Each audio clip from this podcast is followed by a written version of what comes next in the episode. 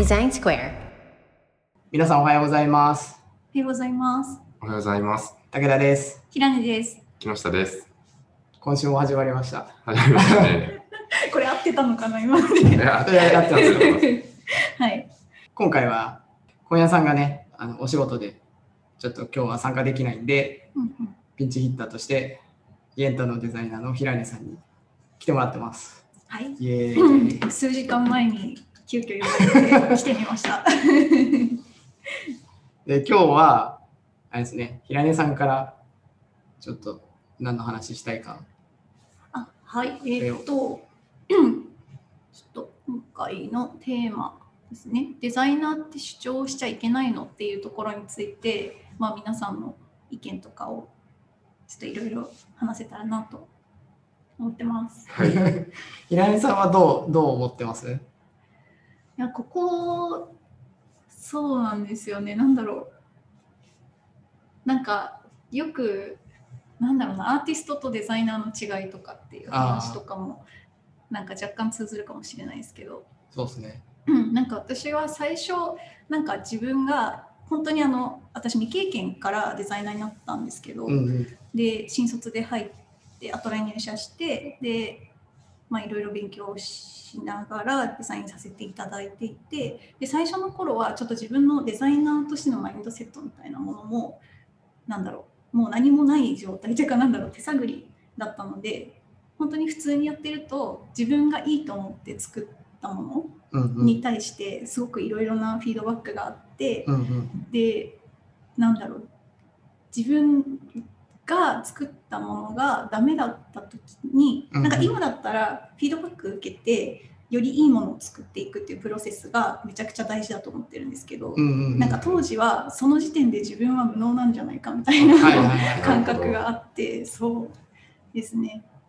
で、まあ、逆にそそこを超えた時に今度はなんだろうみんなの意見をちゃんと取り入れて接触する役割の方を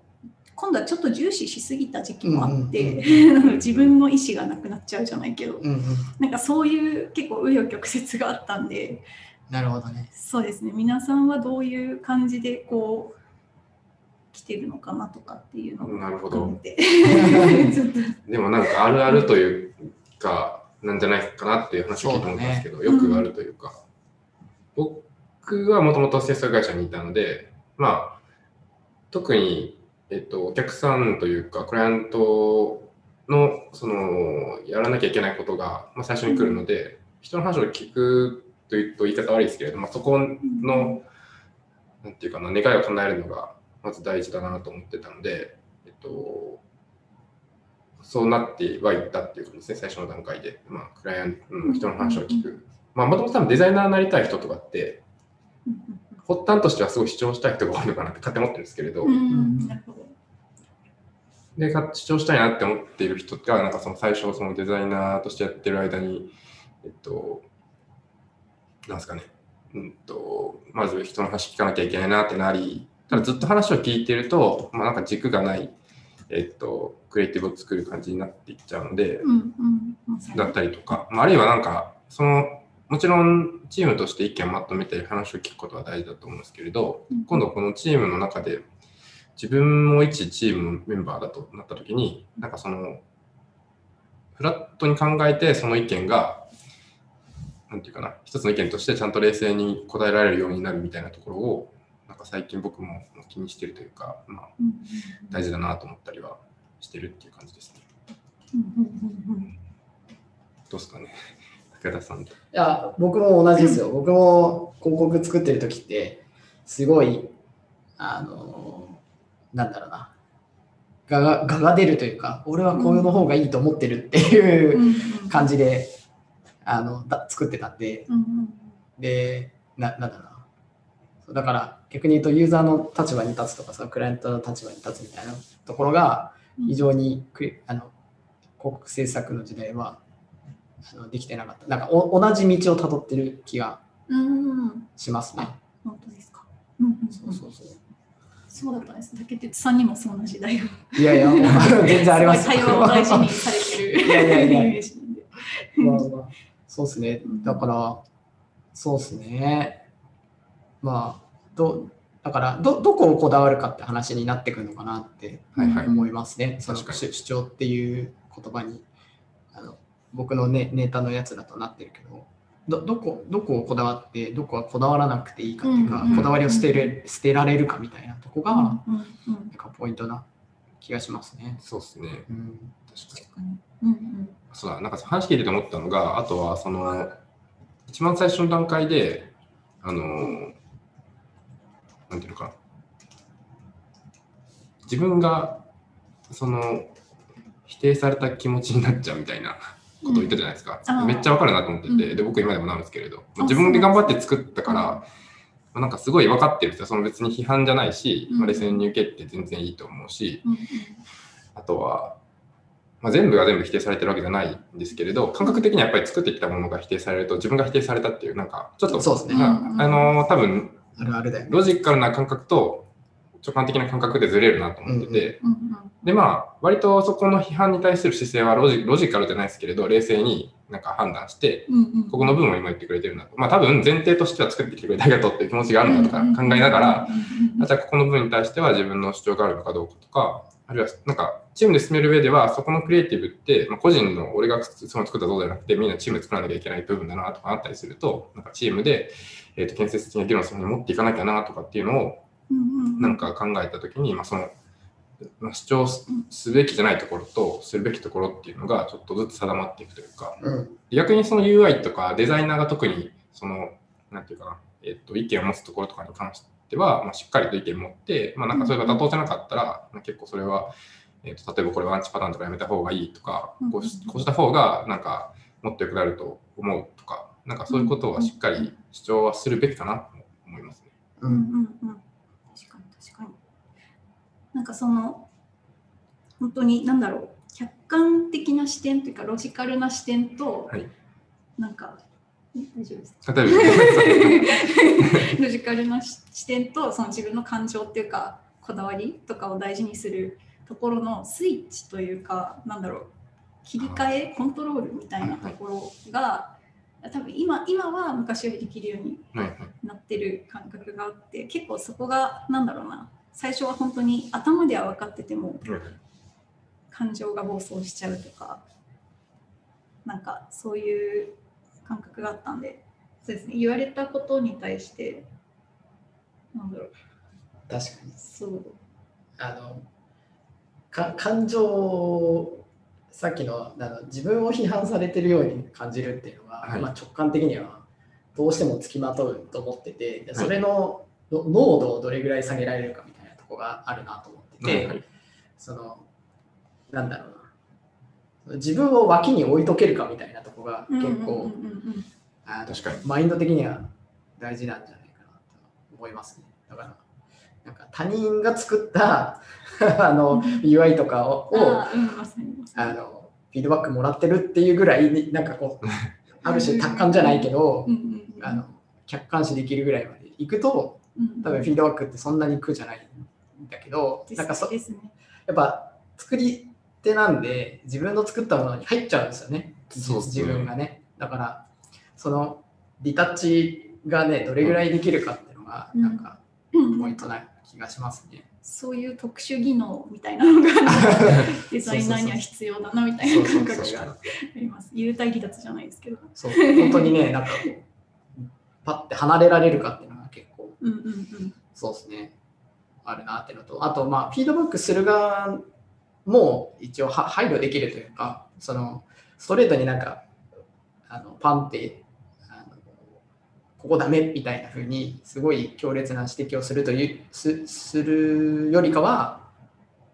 ここ、ここいいんだけど、ここをもうちょっとこうすると良くなるんじゃないっていう、うんなんか、モモアっていう表現はいでフィードバックすると、受け取りやすいですよね、受け取る側は。はいはい。うんうんなんかそういうなんかコミュニケーションはあのフィードバックする側は意識してもらえるとデザイナーとのなんかコミュニケーションっていう意味ではうんうん。あのやりやすいなと思いますね。なるほど。そうなんかね何気ないこれあのあそのなんだろうなネガティブな言い方のところだけを伝えると、はいデザイナーは実は傷ついてるっていう ことがそうですね。あるから、あの言うあのフィードバックする側をね、あのあそういうい生き物なんで あの、配慮してもらえるとあのいいなとは思いますけどね。逆に、その、あ、そっか、まあちょっと今ちらっと竹鉄さんも言ってもらったと思うんですけど、あの、ちょっとまあ主張というのとは変わってくるかもしれないですけれど、えっと、その批評をするときに、でどういうところを気をつけてますかっていうこととかありますか？僕結構その他のデザイナーのデザインに対する批評すごい難しいなと思ってて、うんうんうん。うんで、まあなんかさっき言った話じゃないですけれど、まあ傷ついてるじゃないですか、結構。うんうん。ってなると、個人的にはすごい、あの、傷つけないようにっていうのに意識がいっちゃいすぎて、うまくこう、批評できないなって思ったりすることがあるんですけれど、うん。なんかそういう時に、まあ、どういうふうにすると適切なフィードバックができるなみたいなことってあったりします？あります。いや、あの、無茶ぶりみたいエンタチームは、あの、ウィウィオックスチームと同じで、あの複数人いるじゃないですか。うん。だから、その、見せ合うことってあるとは思うんですけど、そうですね。そだ。から自分があのフィードバックする時ってあると思うんですけど、その時なんかうん気を,、気をつけてることっていうのはね。気確かにを。つけてることで言うとでもなんか私ももともとは繊細なタイプだったんで すごい逆にそのなんだろう気を使う気を使うというかななんだろうちょっとこれこういう言い方は嫌だろうなみたいなのはなんかわかんないです自分の経験則に照らし合わせてですけど、うんうんなんかその辺とかは気をつけてるかなっていう気はしますね。なんかその先になんだろう出てきたもの自体はその考え抜かれて出てきたものだっていう前提を受け取ってそのでも私の視点から見るとこういう見方があってそこが気になるみたいな、うんうんうんなんだろう伝え方としてはそういうのを意識してるかもしれないです。なるほどね。いや、でも僕も同じかな。うんその僕だったらこうするなって思って、それがギャップがあった時に、ああ、はいはい。こうこういうアイディアもあるけどどうかなっていう、なんだろうな、フィードバックっていうか、あの、話をしたときに、あの、前提、その、なんだろうな、お互い多分、そのユーザーの情報とか、まあ、いろんな情報が揃ってれば、そんなにブレないなと思ってて、はい。だけどなんか、なさだから、さまつなフィードバックは大したことないなと思ってて、なんか、はい大きくなんか、それそこに置くんじゃなくてこ、こっちに置いた方がいいんじゃないみたいなはい。ことって、前提が絶対あの考えてることが違うはずだから、なんかそこを、なんかし思考プロセスを確認するような形をしていくかな。あなるほど。ーわかります。うん。だから僕だったらこういうふうに作るな、なぜならばみたいな感じで、なんかこうこうこうこうでこうだからはいはい、ここの方がいいんじゃないみたいなふうにしたときに、逆に、えっと、作ってくれた方の思考プロセスも聞いて、はいはい。どこでしその思考の分岐点が違うかみたいな、そうそうあそこでこういうジャジャッジしたんだとか、こういう判断したからそっちに行ってるんだみたいなのが分かったときに、あ確かにそれもあるね、もうフィードバックしてる側がもちろんあるあるから、うんうんうんあなるほどねって言って、あじゃあそっちの方がいいねって普通になるし、はいはい。逆になんかああの気づいてもらって、あ確かに竹内さんの言った方があの書くなんか良さそうですねってなれば、はいあじゃあなんかと取り込んでもらえばいいかなみたいな、そんな感じでフィードバックしてるかな。なるほど。うんうんうん。じゃあそうですね確か思考プロセスを確かに紐解くっていうのはすごい、うんなんか大事なそうですよね。うんうんそうそうそう 前提がなんかどっちかというとずれてた時とかがそのなんだろう上の方のレイヤーで話しちゃうとすごいややこしいことになっていくっていそううのがあるんで。それとなんか表面的なフィードバックにならないように気をつけるみたいなところはそうベースとしてあるって感じですかそうだね。だから、なんか、そう、表表現の部分は、正直、ぼ僕の場合は、あのはいはい例えば、キノピの方が優れてると思ってるから、僕はそそこに、そんな大して、なんだろうな、強い、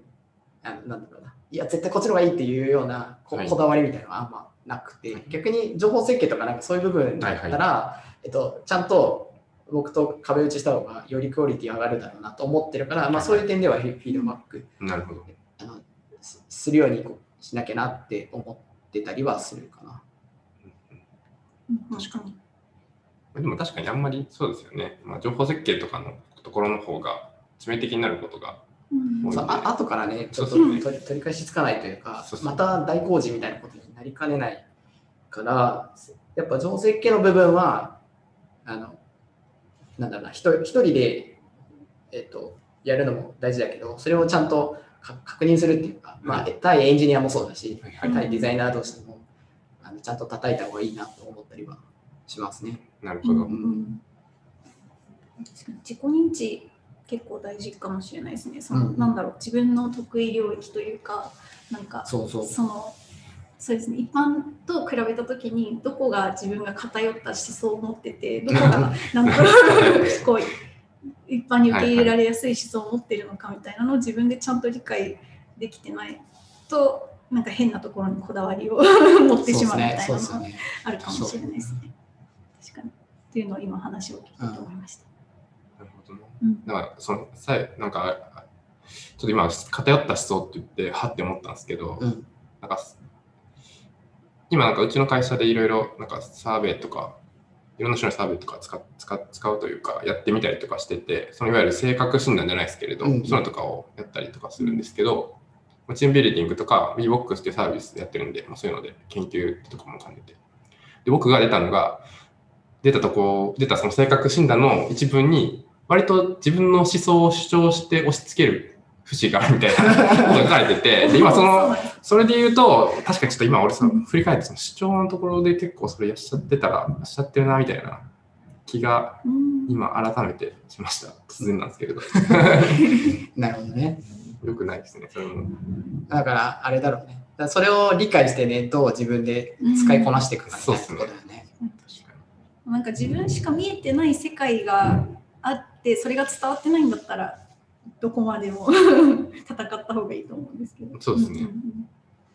確かに難しいですね、そこの線引きが。うん。うん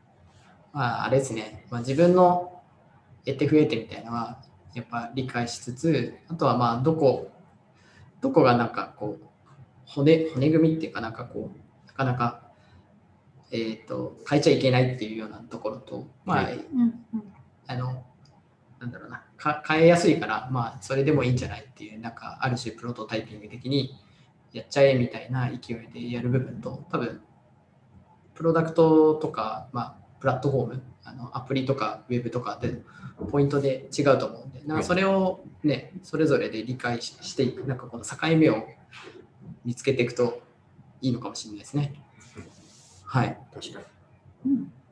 今日はこんな感じですかに。ね。こんな感じですかね。はい。はい。では、皆さん、さようなら。さよならさ。よなら。